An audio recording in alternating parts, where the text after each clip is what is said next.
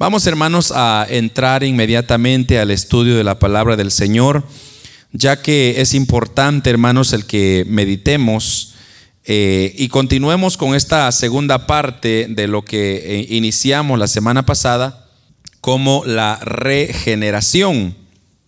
Este es un tema hermanos muy, muy importante, como lo dije, que debemos de manejarlo eh, a ojos cerrados, porque se van a levantar muchos conceptos, muchas ideas, y usted tiene que tener esa capacidad para poder, hermanos, entender esta doctrina de la regeneración. Y vamos a, a, leer la misma porción que leímos la semana pasada, que fue Tito porque esta es la única porción que de hecho hace referencia a este tema. Tito capítulo 3 versículo 5 dice la palabra del Señor, hermanos, y en reverencia a la palabra nos ponemos en pie. Y dice el versículo 5 del capítulo 3 de Tito,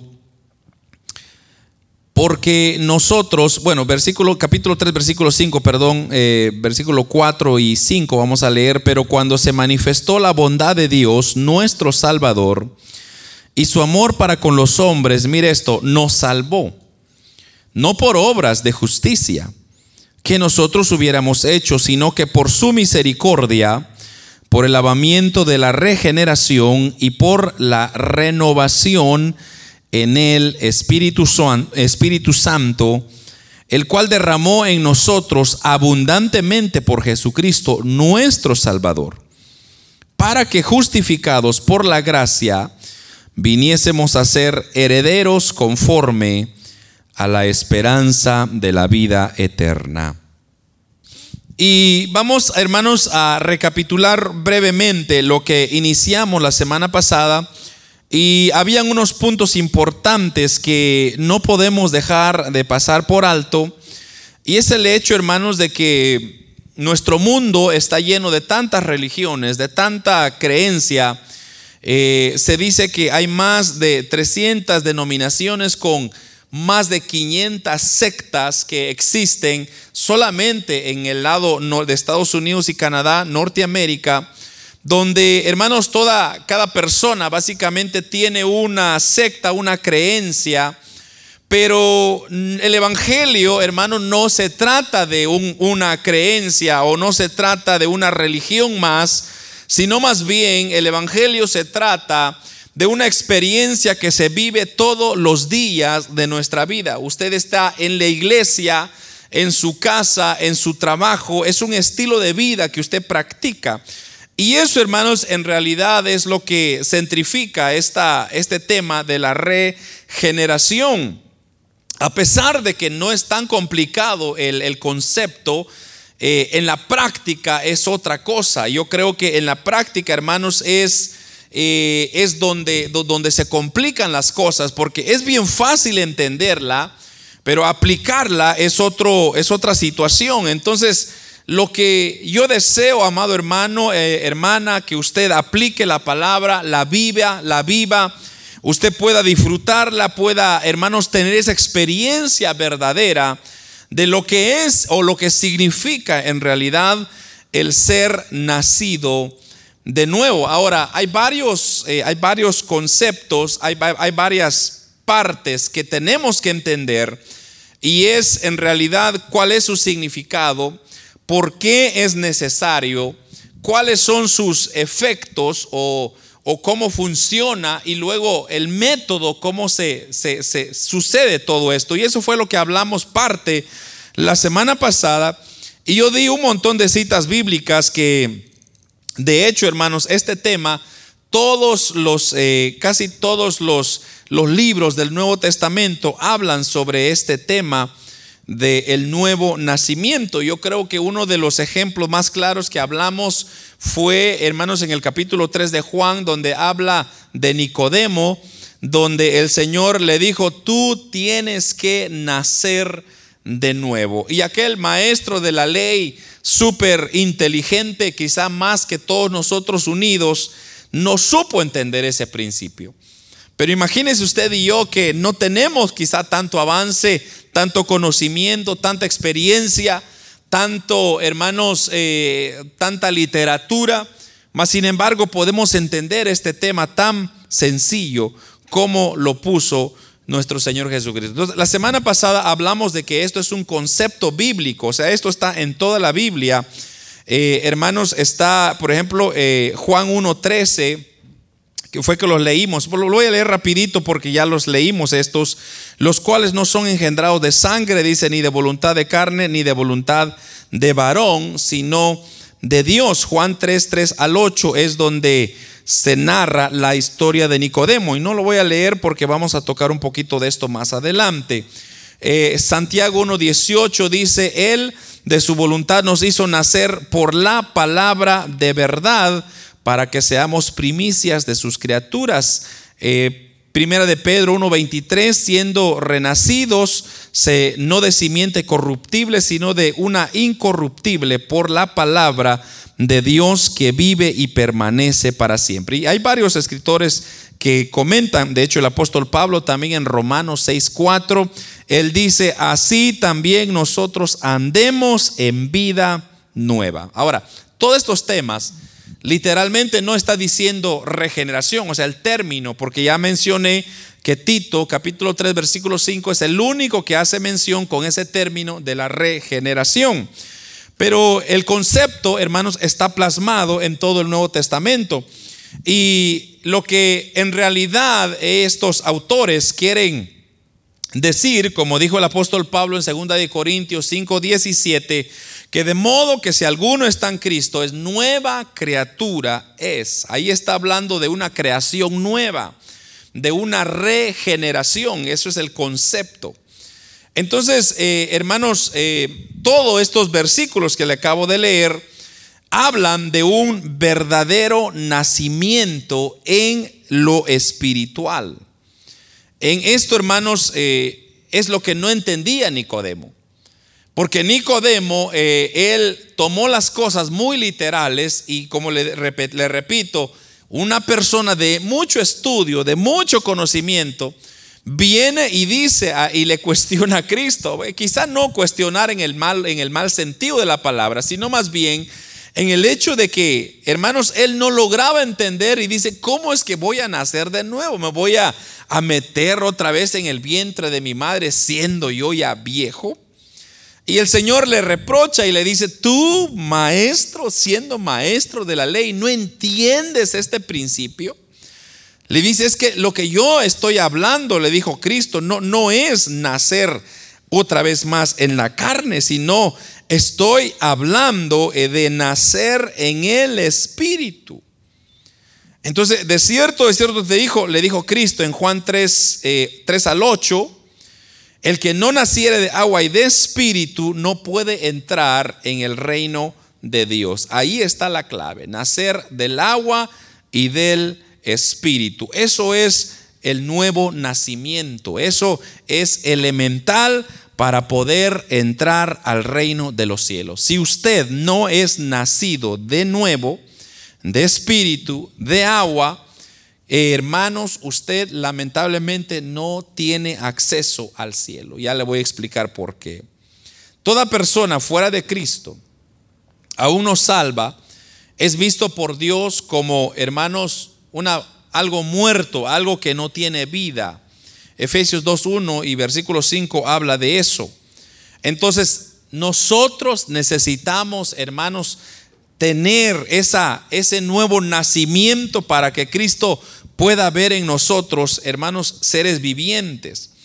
Ahora, eh, lo otro que sucede es que cuando usted tiene un nuevo nacimiento, todo el mundo se da cuenta de que usted es un ser diferente. Y que usted, hermanos, ya no es lo mismo que era antes. Entonces la gente mismo le pregunta, bueno, ¿y usted qué le pasó? Entonces usted dice, yo acepté a Cristo, nací de nuevo. Y eso de nacer de nuevo es llegar a ser una persona diferente a lo que yo era. Si yo era un drogadicto, ya no soy drogadicto. Si era un borracho, ya no lo soy, etcétera. Y podemos decir tantas cosas, pero Básicamente es un cambio drástico que sucede en nuestra vida. Hay personas que, como dije hermanos, eh, que creen que son cristianos porque dan sus diezmos, porque dan sus ofrendas, porque son servidores en la iglesia inclusive. Porque, hermanos, ellos piensan de que, pues bueno, estoy en la iglesia y ahí tengo el título, pero no han nacido de nuevo, porque el estilo de vida dice lo que yo soy.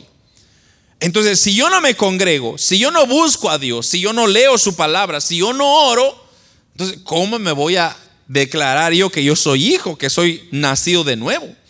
Porque todo aquel que ha nacido de nuevo, esas cosas le atraen, le llaman. Por eso, hermanos, es bien difícil a veces entender, por ejemplo, hay personas que pasan en la iglesia, sirven y dan y son tremendos, hermanos, y de repente están en el mundo. Entonces usted dice, esa persona no nació de nuevo. Porque esa persona que nace de nuevo, como dice el canto, ya no vuelve atrás. He decidido seguir a Cristo, no vuelvo atrás, no vuelvo atrás. Ahora, aquí hay unas cosas o unas ideas que yo también les dije que, o estos versículos que, acabamos, que leímos, que acabamos de, leer, unos cuantos de ellos, que la semana pasada yo los leí todos, eh, estos versículos nos dicen claramente lo que es el cristianismo, pero que no es el cristianismo. Y yo dije una lista, una lista de dogmas, por ejemplo, de creencias, un sistema de ética, un grado de bondad, una pureza sin pasión, un fundamento militante que uno solo lo practica por, por inercia, una teología, por ejemplo, de, de, alguien que se lo inventó por ahí. No, hermanos, la vida o el cristianismo es vida. Eso fue lo que yo dejé muy enfáticamente donde dice Juan 10:10, 10, yo he venido para que vosotros tengáis vida. Eso fue lo que dijo Cristo. Eso es, hermanos, en realidad la regeneración es el volver a tener vida. Pero entonces surge la pregunta, ¿qué significa ser nacido de nuevo? Y eso también lo tocamos eh, bastante y como dije, no me voy a tardar mucho porque solo estoy repasando para continuar con la segunda parte. Y es de que ¿Qué es lo que significa ser nacido de nuevo? Y hablamos en Juan 1.13, que hermanos, eh, bueno, de hecho, si, si quiere, lo podemos leer rapidito. Juan 1.13 nos dice lo siguiente. Eh, Juan, creo que aquí fue donde se me trabaron las hojitas de la, de la Biblia, pero ustedes que son rápidos en la lectura ya lo tienen listo. Eh, Juan 1.13 dice, los cuales, o si quiere leamos el 12 y el 13, mas a todos los que le recibieron, a los que creen en su nombre, les dio potestad de ser hechos hijos de Dios. Versículo 13, los cuales no son engendrados de sangre, ni de voluntad de carne, ni de voluntad de varón, sino de Dios. Esto es lo primero que debemos de entender el nuevo o el nacer de nuevo, el nuevo nacimiento, no es algo de la carne. Es lo que está diciendo este versículo ahí. Que los que creen en su nombre por estar hechos de Dios, los cuales no son engendrados de carne, ni de voluntad de carne, ni de voluntad de varón, sino es algo de Dios. Eso es, hermanos, el tener un nuevo nacimiento, es nacer en la vida espiritual, en la vida cristiana, en el, en el conocimiento de nuestro Señor Jesucristo. Juan 3:6 dice, lo que es nacido de carne, carne es. Romanos 8:8 dice, los que viven según la carne no pueden agradar a Dios. Entonces, ¿qué está diciendo? Lo opuesto a lo que yo lo estoy diciendo. Es que no es voluntad de carne, no es humano. Entonces, esa palabra carne aquí se refiere a todo lo que es de hombre, todo lo que es aparte de Cristo. Eso es carne. Entonces, el nacimiento tiene que ser en Cristo. Entonces, no es voluntad de varón, es lo que dice también ahí. Ahora, debemos entonces continuar para que no nos atrasemos, porque el tiempo siempre es nuestro peor enemigo. Pero comenzamos hablando, hermanos, de que Jesús dijo, os es necesario nacer de nuevo en Juan 3.8, 3.7, 3.3 al 7, perdón. que fue donde yo terminé la semana pasada hablando sobre la experiencia de Nicodemo, que ya lo dije otra vez, así que ya no voy a continuar con eso. Pero, ¿por qué Nicodemo le costó entender eso? Porque el concepto que los judíos tenían era que, que ellos se identificaban como una religión, o sea, ellos decían, hijos de Abraham somos, o Abraham es nuestro padre, eso era lo que ellos decían. Entonces Cristo les, les, los confrontó y les dijo, bueno, si ustedes son hijos de Abraham, las obras de Abraham harían. Pero ¿qué están ustedes haciendo? Ustedes lo que están haciendo es demostrando una actitud mundana, diabólica, de, carne, de voluntad de carne, que, que, no, no tiene sentido lo que ustedes están diciendo una cosa y viviendo otra. Entonces Cristo reprochó mucho eso. Entonces por eso el Señor le dijo, es necesario nacer de nuevo. Y, y yo terminé con esto, con esto, esta explicación de, yo usé el término cloaca, pero en realidad eh, alcantería sería otro, otro término que yo me quedé ahí buscando, bajando libros y no se me venía. Era, imagínense usted una alcantería. Alcantería es aquella, aquel hoyo donde se recibe todo el agua sucia, eh, el agua de la, de la, lluvia, y se va acumulando. Y viene usted y, dice, yo le voy a, voy, en vez de, de, ponerlo, digamos, de ignorar lo sucio, le voy a poner unas flores ricas que, que, huela bonito aquello.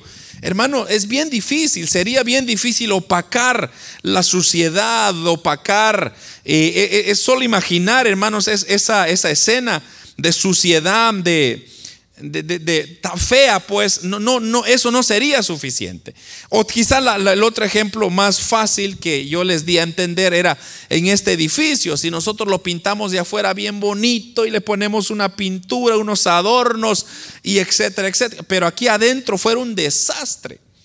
Aquí adentro estuvieran patas arriba, las, las paredes destruidas. Entonces, una apariencia nada más. Y mucha gente así vive, de apariencias. Eso se llama religión. Porque la religión, los domingos yo voy bien bonito a la iglesia.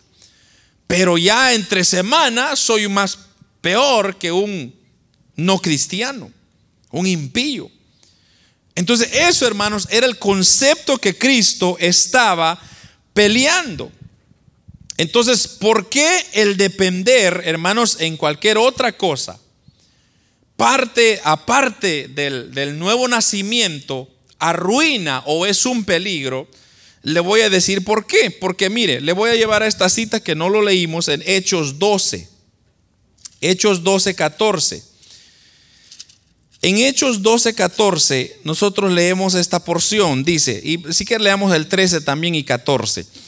Cuando llamó Pedro a la puerta del patio, salió a escuchar una muchacha llamada Rode, la cual cuando reconoció la voz de Pedro, de gozo no abrió la puerta, sino que corriendo adentro dio la nueva de que Pedro estaba afuera. Ahora, usted podría decir, bueno, ¿en qué está relacionado este, este versículo a lo que estamos hablando? Pues fíjese usted que cuando una persona es nacida de nuevo, esa, esa persona posee un elemento que se llama santidad. Y la santidad no es nada más ni nada menos que el apartarse de toda cosa, de toda inmundicia que ofende y que desagrada a Dios. Entonces esa persona es santificada o santidad, es lo que se le llama. Ahora, ¿Qué es lo que sucede en esta historia? Esta es una de las historias más conocidas del apóstol Pedro cuando él es encarcelado, la iglesia se reúne en la casa y comienzan a orar y de repente el Señor abre las puertas de la prisión y Pedro sale. Y lo primero que va Pedro es a buscar a los hermanos y viene esta muchacha Roda y mira y mire y escucha, mire, dice, ella no abre la puerta. Dice, la cual cuando reconoció la voz de Pedro, ni siquiera lo vio. ¿Qué era lo que distinguía al apóstol Pedro de otras personas? Porque si, imagínense, yo hubiera llegado en vez del apóstol Pedro, esta muchacha me hubiera reconocido inmediatamente que no era el apóstol Pedro. Pero ¿cómo fue que lo reconoció? lo reconoció basado en que aquella persona quien estaba ahí tenía algo especial. No sé si usted se ha dado cuenta, yo lo he dicho muchas veces, a veces usted anda caminando por ahí y de repente alguien cristiano mismo dice, usted es cristiano, ¿verdad? Sí, le dice uno, yo también soy cristiano. Se siente, hay una diferencia, hay algo que nos atrae. El apóstol Pedro es eso, era eso, más bien. Entonces él, hermanos, cuando llega, se asoma a la puerta, aquella muchacha, hermanos, eh, en vez de abrirle, ella dice, este es el apóstol Pedro y se va y, y da la buena noticia. Pero el punto es que esa persona que es nacida de nuevo siempre tiene algo nuevo, algo diferente. Hay algo que nos identifica y es la santidad. Otro, otro elemento, la palabra. Otro elemento, la cruz. Hermanos, tantas cosas que nosotros llegamos a hacer. Y dice, dice aquel, hay un dicho mundano que dicen por ahí, que aquel que anda entre lobos aprende a aullar, dice el dicho, ¿verdad?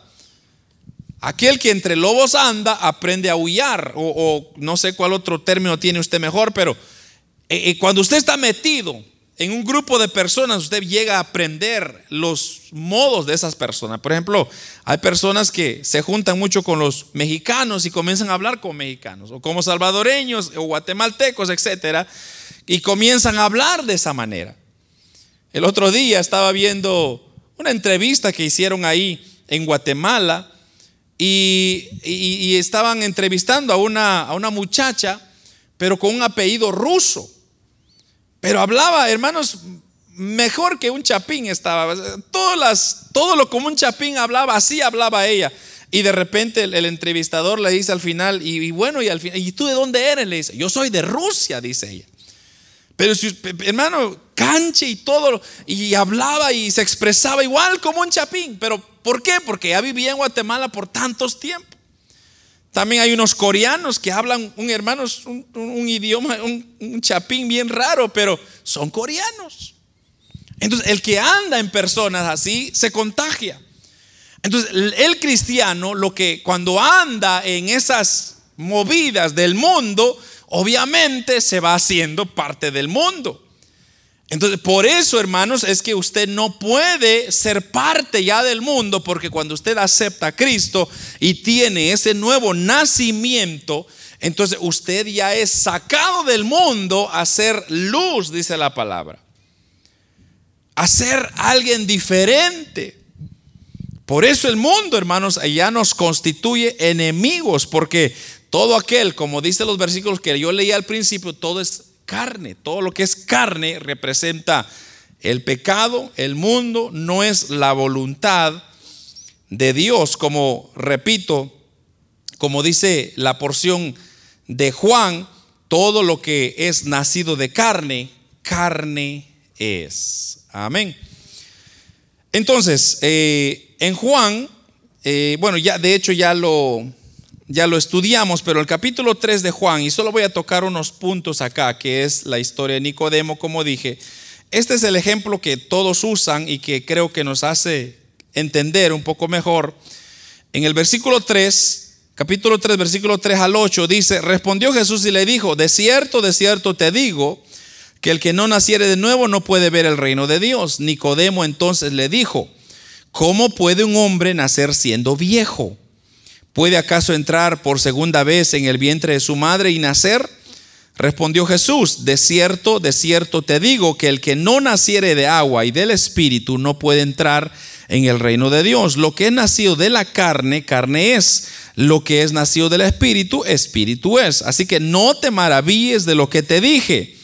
Os es necesario nacer de nuevo. El viento sopla por donde quiere y oye su sonido, mas ni sabes de dónde viene ni a dónde va Así es todo aquel que es nacido del Espíritu. Ahora lo que nosotros vemos de aquí, hermanos, es que Cristo lo está demandando. Son palabras de Cristo. O sea, no, no es un accidente, un incidente, no es algo que alguien lo inventó, eh, sino el Señor está diciendo, tienes que nacer de nuevo. Ese nacimiento, hermanos, lo que causa, lo que hace en nosotros es que viene a sacar todo lo que era desagradable, todo lo que no, no era, era, bueno, entonces tiene que renacer. Eso es lo que dijo Cristo, tienes que renacer. Hermanos, esa implicación clara es de que Nicodemo tenía que nacer de nuevo. En otras palabras, dejar el estilo de vida que él tenía, no el trabajo, sino el estilo de vida que él tenía. Porque el estilo de vida que él tenía era de hipocresía. Y los fariseos en aquel entonces, ese era lo que tenían, eran hipócritas. Porque ellos mandaban hacer cosas, pero ellos no lo aplicaban. Ellos decían conocer la ley, pero no la seguían. Entonces, cuando uno nace de, de nuevo, hay evidencias y esas eh, eh, evidencias son, yo ya saqué seis, aquí hay seis evidencias y los voy a dar eh, amparados por la Biblia. Entonces, mire, primero, la primera evidencia o el resultado que da cuando usted nace de nuevo, la primera es obediencia.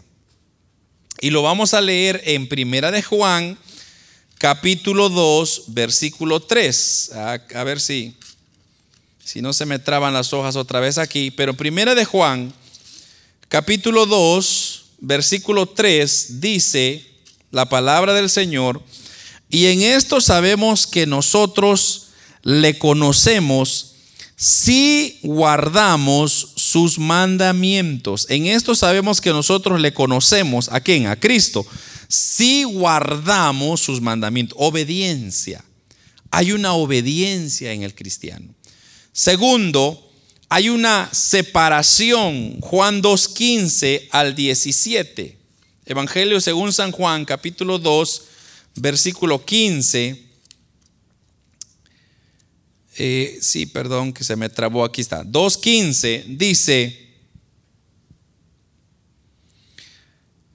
y haciendo un azote de cuerdas, echó fuera del templo a todos y a todos y las ovejas y los bueyes y esparció las monedas de los cambistas y volcó las mesas y dijo a los que vendían las palomas, quitad de aquí esto y no hagáis de la casa de mi padre casa de mercado. Entonces se acordaron sus discípulos que está escrito, el celo de tu casa me consume. Ahora, ¿qué, qué es lo que está hablando estos versículos? Hermanos, estos versículos lo que están hablando es de que nosotros, o, lo que está, bueno, el ejemplo de Cristo ahí es que Él agarró un celo por, la casa, por las cosas de Dios.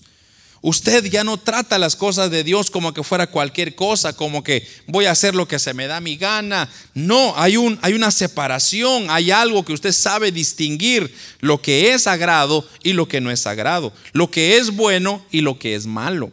Usted ahí, cuando vuelve a nacer, llega a entender qué cosas agradan a Dios y qué cosas no agradan a Dios. Porque mucha gente se lleva por lo que dice la gente. Usted le dice, pastor, ¿usted qué piensa? O hermano, ¿usted qué dice? Eso no importa lo que el hermano diga, lo que el pastor diga. Es qué es lo que Dios dice de mí. ¿Qué es lo que Dios está diciendo de nosotros? Eso es lo que nosotros tenemos que, hermanos, entender. Es que nosotros tenemos que separarnos. Hay una separación. ¿Separarnos de qué? De los caminos pecaminosos. Y acercarnos a las cosas que son buenas y que son agradables delante de Dios. Entonces, lo otro, hay obediencia, hay separación, hay continuidad también. Continuidad, le puse continuidad porque la continuidad es la fe, la evidencia, hermanos, de una conversión genuina. Eh, Hechos 2.42, esta porción es muy conocida, pero Hechos 2.42 nos habla de la iglesia primitiva y perseverando en la doctrina de los apóstoles, dice, en la comunión unos con otros, en el repartimiento del pan y en las oraciones. Hay una continuidad de hacer las cosas que son agradables delante. ¿Qué son esas?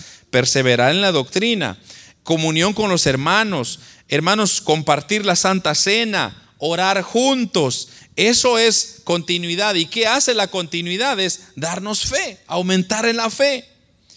hay obediencia, hay separación, hay continuidad, hay justicia también. La justicia, hermanos, práctica, y es la justicia práctica es aquella que, hermanos, siempre va a hacer el bien.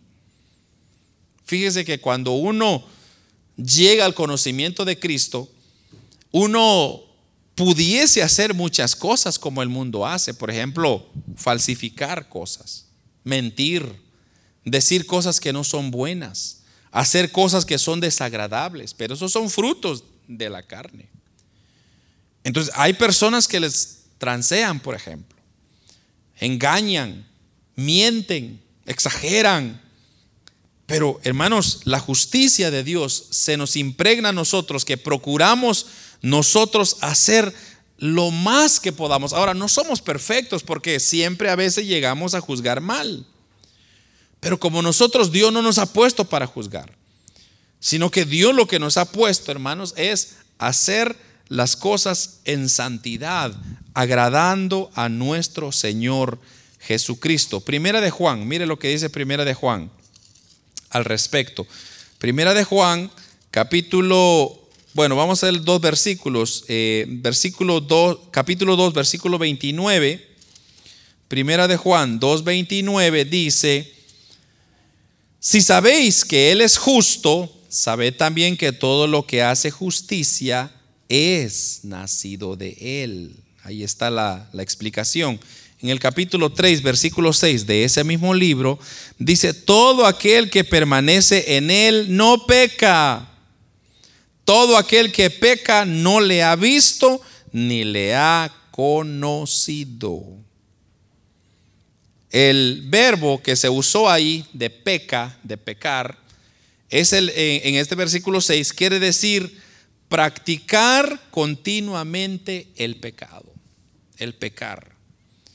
La persona nacido de nuevo, hermanos, puede resbalar ocasionalmente, puede fracasar ocasionalmente, pero no peca habitualmente, porque entonces no ha nacido de nuevo.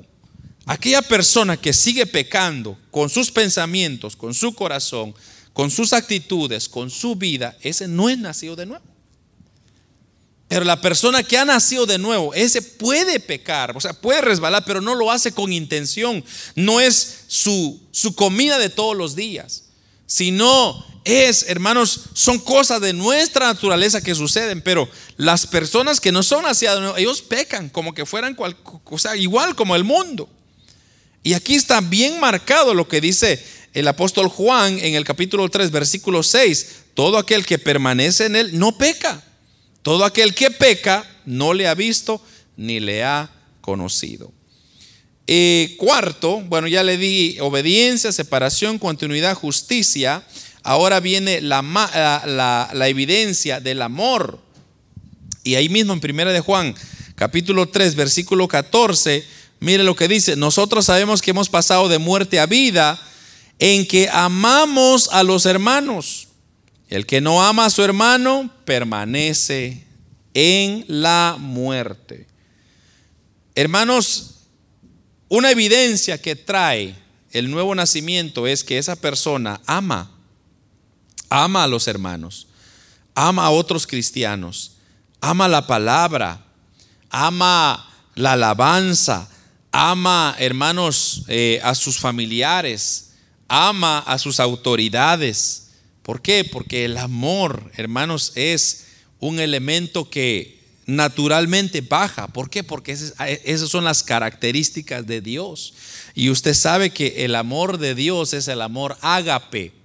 Y el amor ágape es el amor sacrificial, es el amor que se sacrifica, es el amor que da sin esperar recibir. Porque eso fue lo que Cristo hizo en la cruz del Calvario.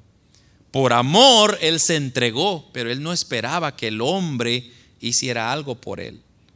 Entonces hay personas que dicen, yo lo amo hermano, pero, pero haga esto, pero necesito este favor. Pero entonces ese no es, eso no es amor, eso es interés.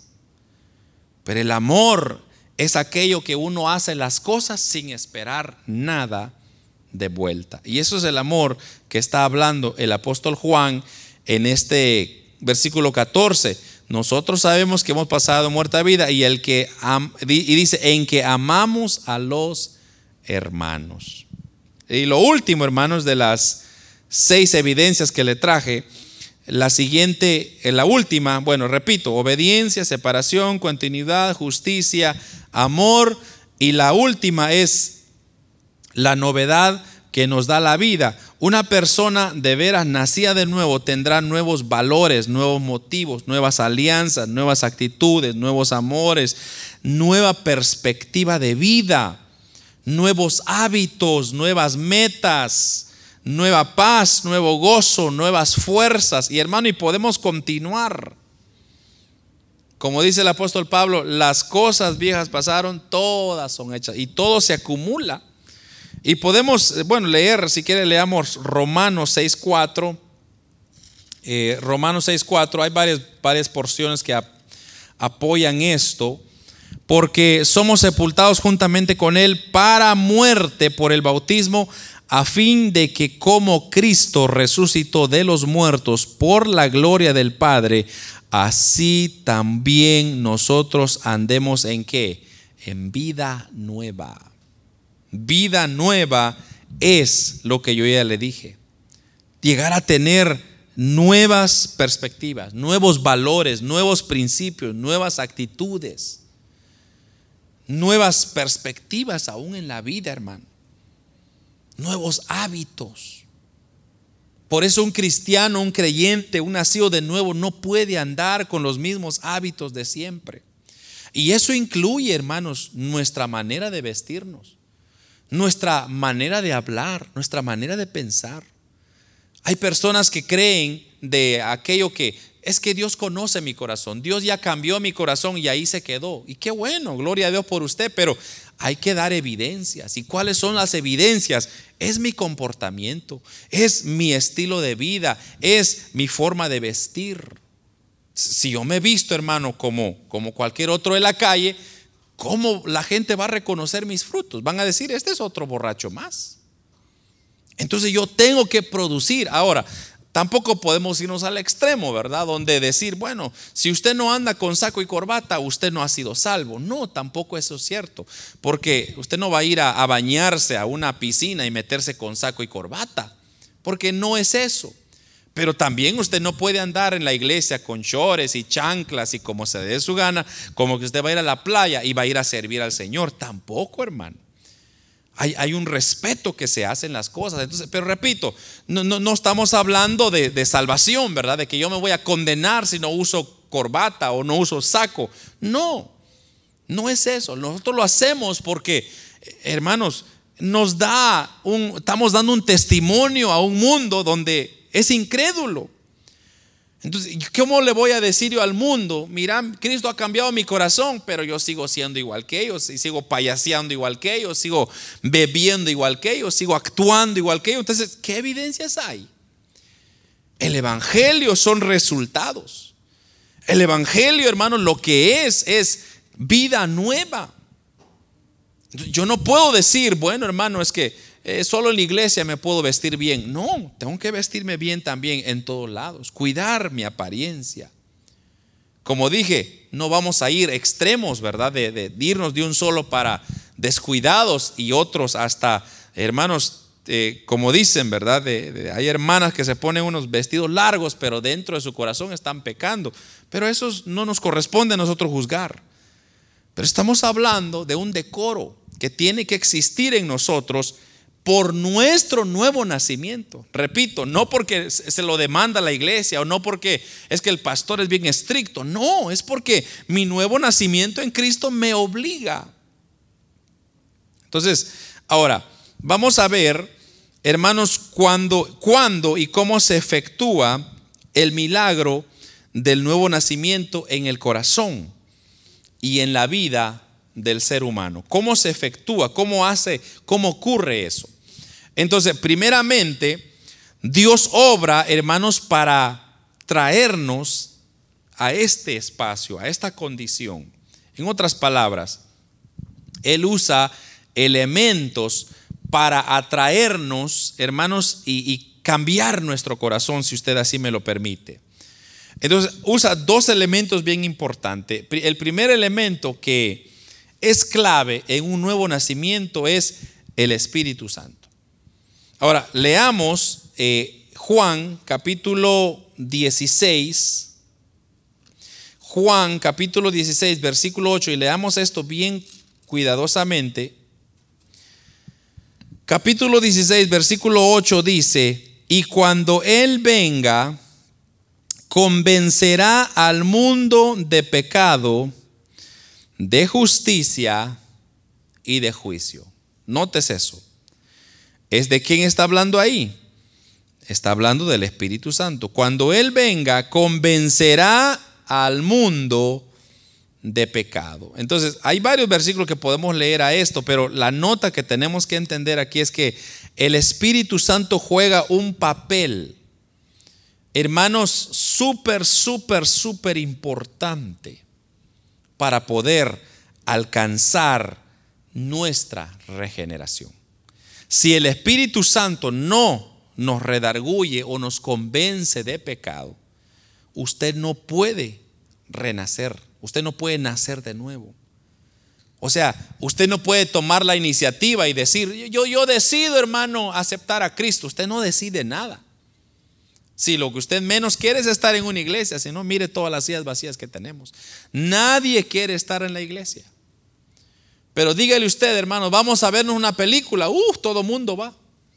O vamos a hacer una fiesta, hermano. Va a haber sopa de res. Uf, todo mundo está, aunque no lo inviten, ahí están metidos. O vamos a ver un partido de fútbol. Va a jugar el Barcelona contra el Real Madrid y todo mundo está metido ahí. ¿Por qué? Porque no es, hermanos, el nacer de nuevo no es una decisión que el hombre tiene, su naturaleza no le permite. Entonces tiene que haber un agente. ¿Cuál es el agente? El Espíritu Santo. El Espíritu Santo tiene que venir y convencer a esa persona de su pecado. Y entonces esa persona viene y acepta a Cristo o tiene su nuevo nacimiento entonces eso es lo que se le llama la regeneración. Primero dice, Él nos convence de nuestro pecado. Segundo, Él nos revela a Cristo como nuestra única esperanza. El Espíritu Santo nos revela a Cristo como nuestra única esperanza. Mira el versículo 13 de este mismo capítulo 16 de Juan. Pero cuando venga el Espíritu de verdad, Él os guiará toda verdad porque no hablará por su propia cuenta, sino que hablará todo lo que oyere y, os hará saber las cosas que habrán de venir. Él revela cómo es Cristo y todo lo que ha de venir. Tercero, Él es el que nos hace arrepentir. Es el Espíritu Santo. Sin Él, hermanos, no hay arrepentimiento. Capítulo 2 del Hechos de los Apóstoles, versículo 37. Esta, esta historia es fascinante porque dice, al oír esto, se compungieron de corazón y dijeron a Pedro y a los otros apóstoles, varones hermanos, ¿qué haremos? Se recuerda, eso es cuando el apóstol Pedro se puso a predicar en su primer discurso, hermano. ¿Y, qué, pasó cuando el apóstol Pedro comenzó a predicar a Cristo? El Espíritu Santo dijo, o el apóstol Pedro en el versículo 38 dijo, arrepentíos y bautícense. Hermanos, en el versículo 37, al oír esto, se compungieron de corazón. O sea que el Espíritu Santo les dio ese arrepentimiento. Segundo agente, o sea, el primer agente es el Espíritu Santo. El segundo agente es la palabra Leamos cuidadosamente Romanos 10, 17. Romanos 10, 17 dice lo siguiente. Así por la, así que la fe es por el oír. ¿Y el oír qué? La palabra de Dios. Eso es muy importante. La palabra y primeramente por la predicación de la palabra y el Espíritu Santo viene y convence a la persona de pecado, revela a Cristo y entonces Él imparte la vida y nos asegura la salvación. Hermano, esto de la regeneración es maravilloso como opera. Porque es el Espíritu Santo que ha venido trabajando con usted. Viene trabajando, viene trabajando y luego viene la palabra, hermano, y la palabra se junta y los dos agentes vienen y trabajan en unidad y de repente cuando usted se da cuenta ya levantó la mano, aceptó a Cristo, ya es una, una persona nacida de nuevo. Pero hay un trabajo que dos agentes han estado haciendo, la predicación de la palabra y el Espíritu Santo. Así es como ocurre, hermanos, la regeneración. Ahora, debemos nosotros de entender, hermano, que cuando el Espíritu Santo nos convenza, entonces ahí es donde nosotros nos arrepentimos de lo que antes éramos y ahora ya somos diferentes. Pero eso significa, como dije al principio, nos hace cambiar, hermanos, completamente nuestro modo de pensar. Y el arrepentimiento no es nada más, como ya lo he explicado varias veces, cambiar de dirección, de irse de un lado e irse para el otro lado. O sea, si usted iba para acá, usted se regresa y va para allá. Eso es el, arrepentimiento, el concepto, eso es. Entonces, ahora, algo que debemos de entender, hermanos, es que eh, el Espíritu Santo, hermanos, cuando tiene a sus escogidos y tiene a los elegidos que va a salvar, Él viene inyectando fe, inyectando fe, inyectando fuerza, inyectando, hermanos, ese ánimo para que la persona siga acercándose, exponiéndose a la palabra. El Espíritu Santo mueve, mueve piedras para que alguien le predique, para que alguien le muestre la palabra, eh, hermanos, eh, eh, y, y así sucesivamente hasta que llegue el momento de tener una verdadera conversión. Hermanos, algo que hemos notado es que nosotros cuando recibimos a Cristo, ganas de irnos al mundo ya no nos dan. ¿Para qué regresar a un mundo, hermanos, que solo ofrece dolor, tristeza, pecado? Un mundo que solo ofrece, hermanos, inestabilidad, ofrece, hermanos, solo fracasos. Pero en cambio en Cristo, hermanos, lo que nosotros disfrutamos en Cristo es maravilloso. ¿Por qué? Porque, hermanos, lo que Dios nos ha dado, lo que el Señor nos ha enseñado hasta ahorita es de que todo lo que hemos recibido, tengamos o no tengamos, y hermano, el gozo no depende de nuestras posesiones, la, paz que tenemos no depende de, de nuestras posesiones, no depende de nada de eso. El mundo sí, el mundo depende su felicidad de que hay fiesta, de que hay comida, de que hay celebración, de que hay trabajo. De eso está contento el hombre. Pero si no hay nada de eso, entonces el hombre está triste. En cambio nosotros es al revés.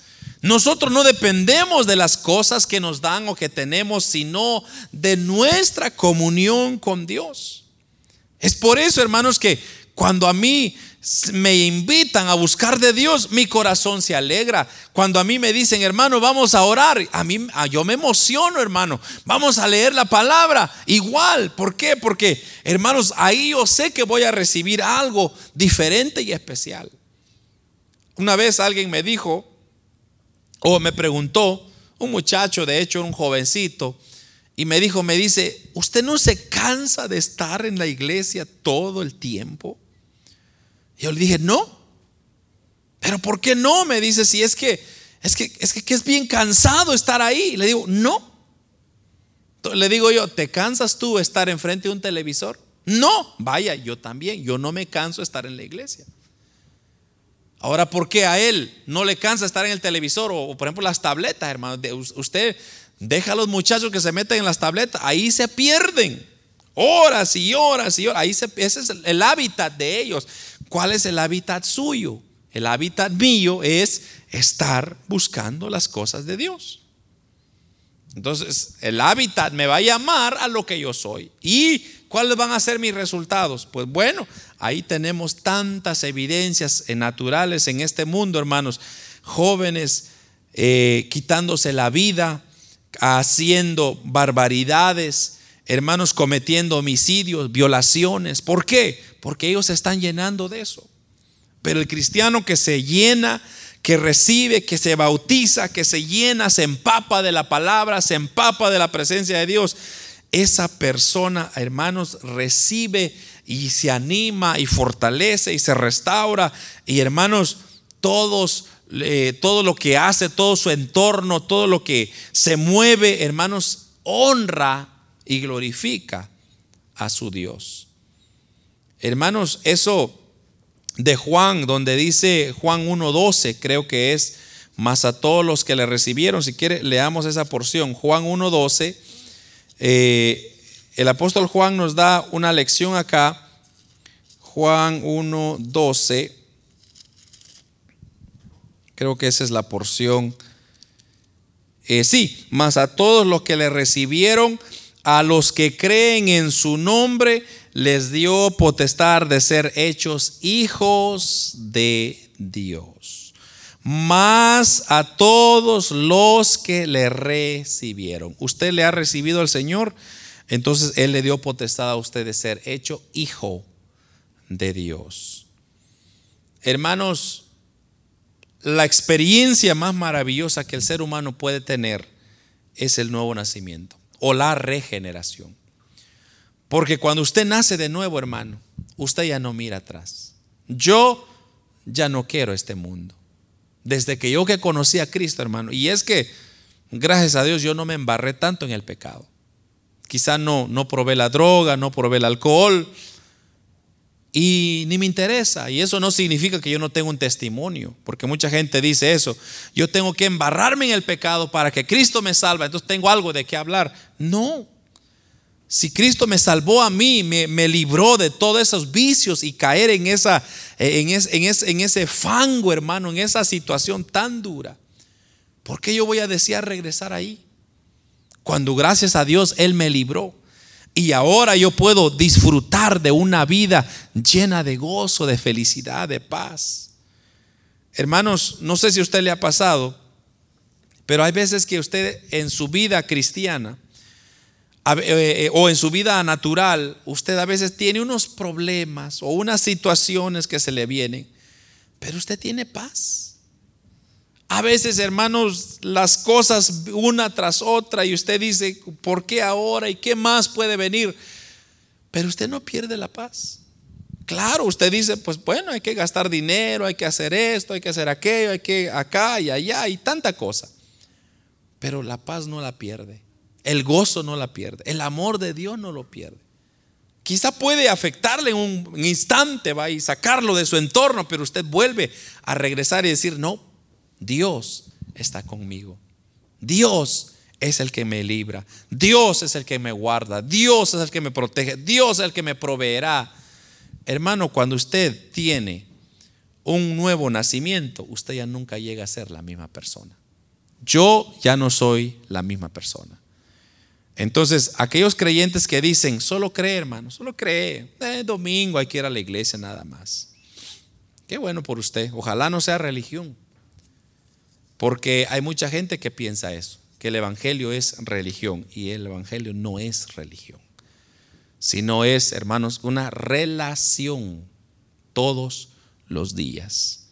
Y hermanos, yo no me cansaré y le pido al Señor siempre de nunca dejar su iglesia, su obra. Y aunque así no hubiera iglesia, hermano, donde quiera que yo esté, yo tengo la oportunidad de buscar la presencia del Señor. Que Dios nos ayude, hermanos, a entender esto, porque lamentablemente hoy en día hay muchas personas que se dicen ser cristianos, pero sus actitudes muestran que no han tenido un verdadero nuevo nacimiento. Que Dios nos ayude y el Espíritu Santo, hermano, nos llegue a redarguir, a tocar, para que volvamos a entender de que necesitamos de Dios. Amén.